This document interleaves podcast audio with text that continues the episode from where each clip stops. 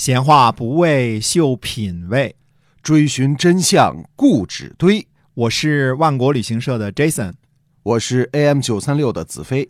我们哥俩在新西兰跟您聊聊《史记》中的故事。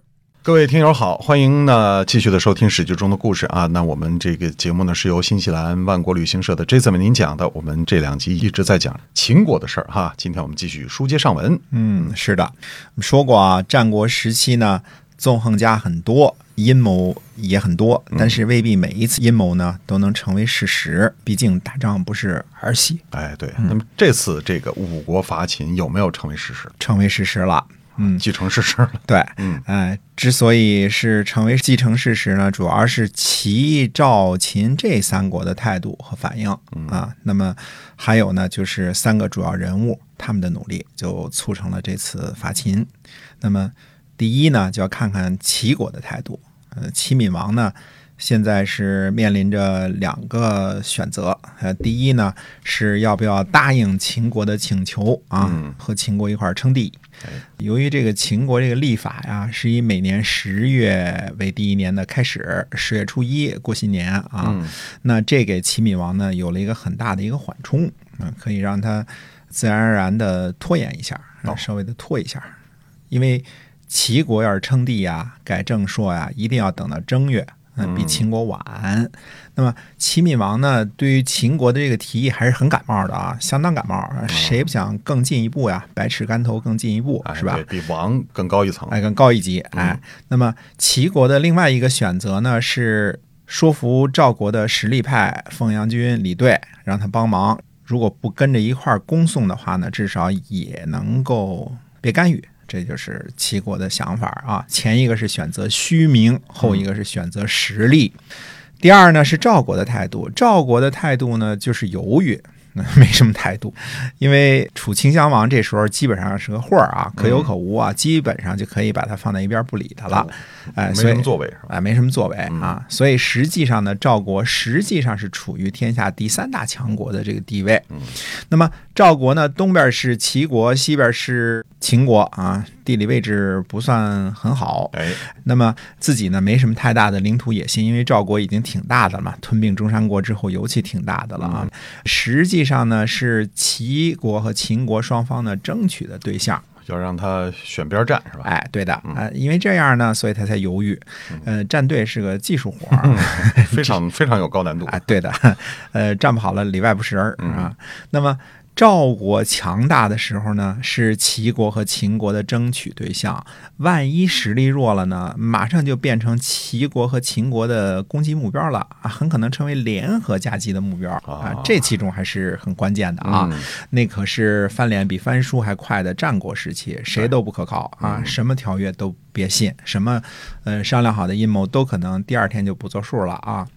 那么第三呢是秦国的态度，秦昭襄王这个时候呢有点膨胀。我们说秦王这个称号啊，已经对秦昭襄王来说呢不那么觉得新鲜了，所以想称帝。嗯，但是呢怕目标太大了，所以就拉着齐闵王一块儿干，说拉人下水，哎，对吧？带上一个，对，所以。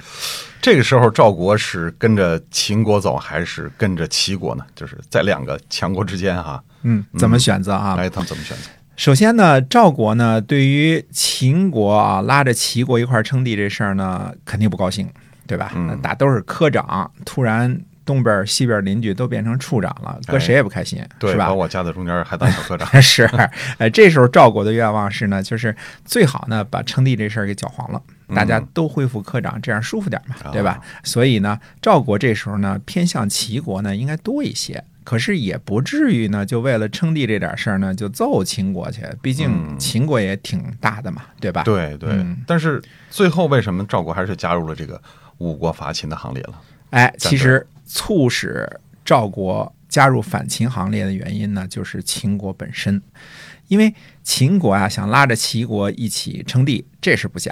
但是秦国呢不愿意齐国恭送啊，这和秦国的根本利益是冲突的。齐国已经不小了，啊，那么大个儿了，再吞并了宋国啊，攻占点宋国的土地，那回头还不上了天啊啊！所以这个赵国的凤阳君呢，他为了自己定封，呃，总是和齐国呢眉来眼去的。这事儿估计也成为公开的秘密了，就大家几乎都知道了，是吧？对。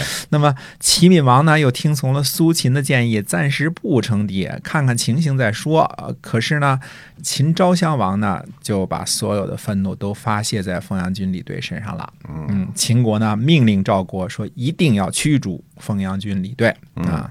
秦国怕谁啊？都称帝了，现在还不能让邻国驱逐一个大臣吗？是，偏偏这个大臣呢是赵国的第一号权臣凤阳君李队嘛，对吧？哎，结果呢，由于秦国的简单粗暴，把李队这个本来是个中间派呢，就犹犹豫豫的啊，逼到了对手的阵营啊，相当于他这么简单粗暴给推了这个李队一把，把李队给推过去了哈。没错，哎。所以，这个我党就取胜的三大法宝之一就是统一战线啊，团结一切可以团结的力量。对喽，对喽，把中间派给团结过来。对，不能推走啊，得拉回来哈。对，这个赵秦昭襄王没学过毛泽东的新民主主义论，对吧？所以犯错误了。哎，韩国和魏国呢，本来就跟秦国仇深似海啊，这是怎么说呢？新仇旧恨，因为刚刚在一年多之前呢，白起和司马错才伐取了魏国的。大片土地，还有韩国的大片土地，是吧？而且这是什么时候呢？这是在魏国和韩国啊割地之后，因为魏国刚割了河东四百里，对吧？然后韩国割了五岁二百里，刚割了这么大片土地之后，韩国和魏国呢也算是很屈辱了。这之后呢，秦国说也没说，马上就来打。那么秦国的哲学是什么呢？就是。你已经割给我了，这就是我的了，跟你没关系了。我要是想打你，我又打你，所以它是拳头的这种哲学啊，就是秦国比较横嘛。那么魏国和韩国认为呢？打输了我就割地了，对吧？我打赢了我割你一点儿，这这不是正常的生存状态吗？战国就这种生存状态，对吧？啊，可是呢，秦国不这么想，你刚割完了，马上要打过来了，那韩国和魏国心里也难受啊！你这没结没完了，老来是不是？谁受得了啊？割呀！哎，就是啊，秦国的道理跟别人不太一样啊。我说打你我就打你，因为我拳头硬，所以我就来了。所以韩魏呢，基本上是会加入反秦的。行列的这个理论上是没有问题的，不反的就被他打了哈，被他割了。哎，对的，哎。那么刚才你说过，就是形成这个伐秦的事实呢，还有三个人物起了重大作用。这三个人物是的。那么一场大的战役呢，尤其是像五国联合啊这种。军事行动它不是件简单的事儿，嗯啊，尤其是要对秦国这样的军事大国用兵，谁都知道秦国厉害，是吧？就算有了原因，有了动机，有了阴谋，有了所有的策划，那么毕竟出兵出粮的是各国的君主啊，对吧？对，那么多人呢，那么多兵，那么多粮呢，是吧？出什么地方的兵啊？什么地方粮啊？呃，怎么打呀？怎么互相彼此之间联合之间消除误会啊？联合行动啊？哎，这可不是件简单的事儿。那么要知道到底是哪三个人在伐秦的这件事情上起了关键性的作用？欲知后事如何，且听下回分解。哎，是的。那么您现在收听的是由新西兰万国旅行社的 Jason 为您讲的《史记》中的故事。那么感谢您的收听啊！那我们在下期节目再会，再会。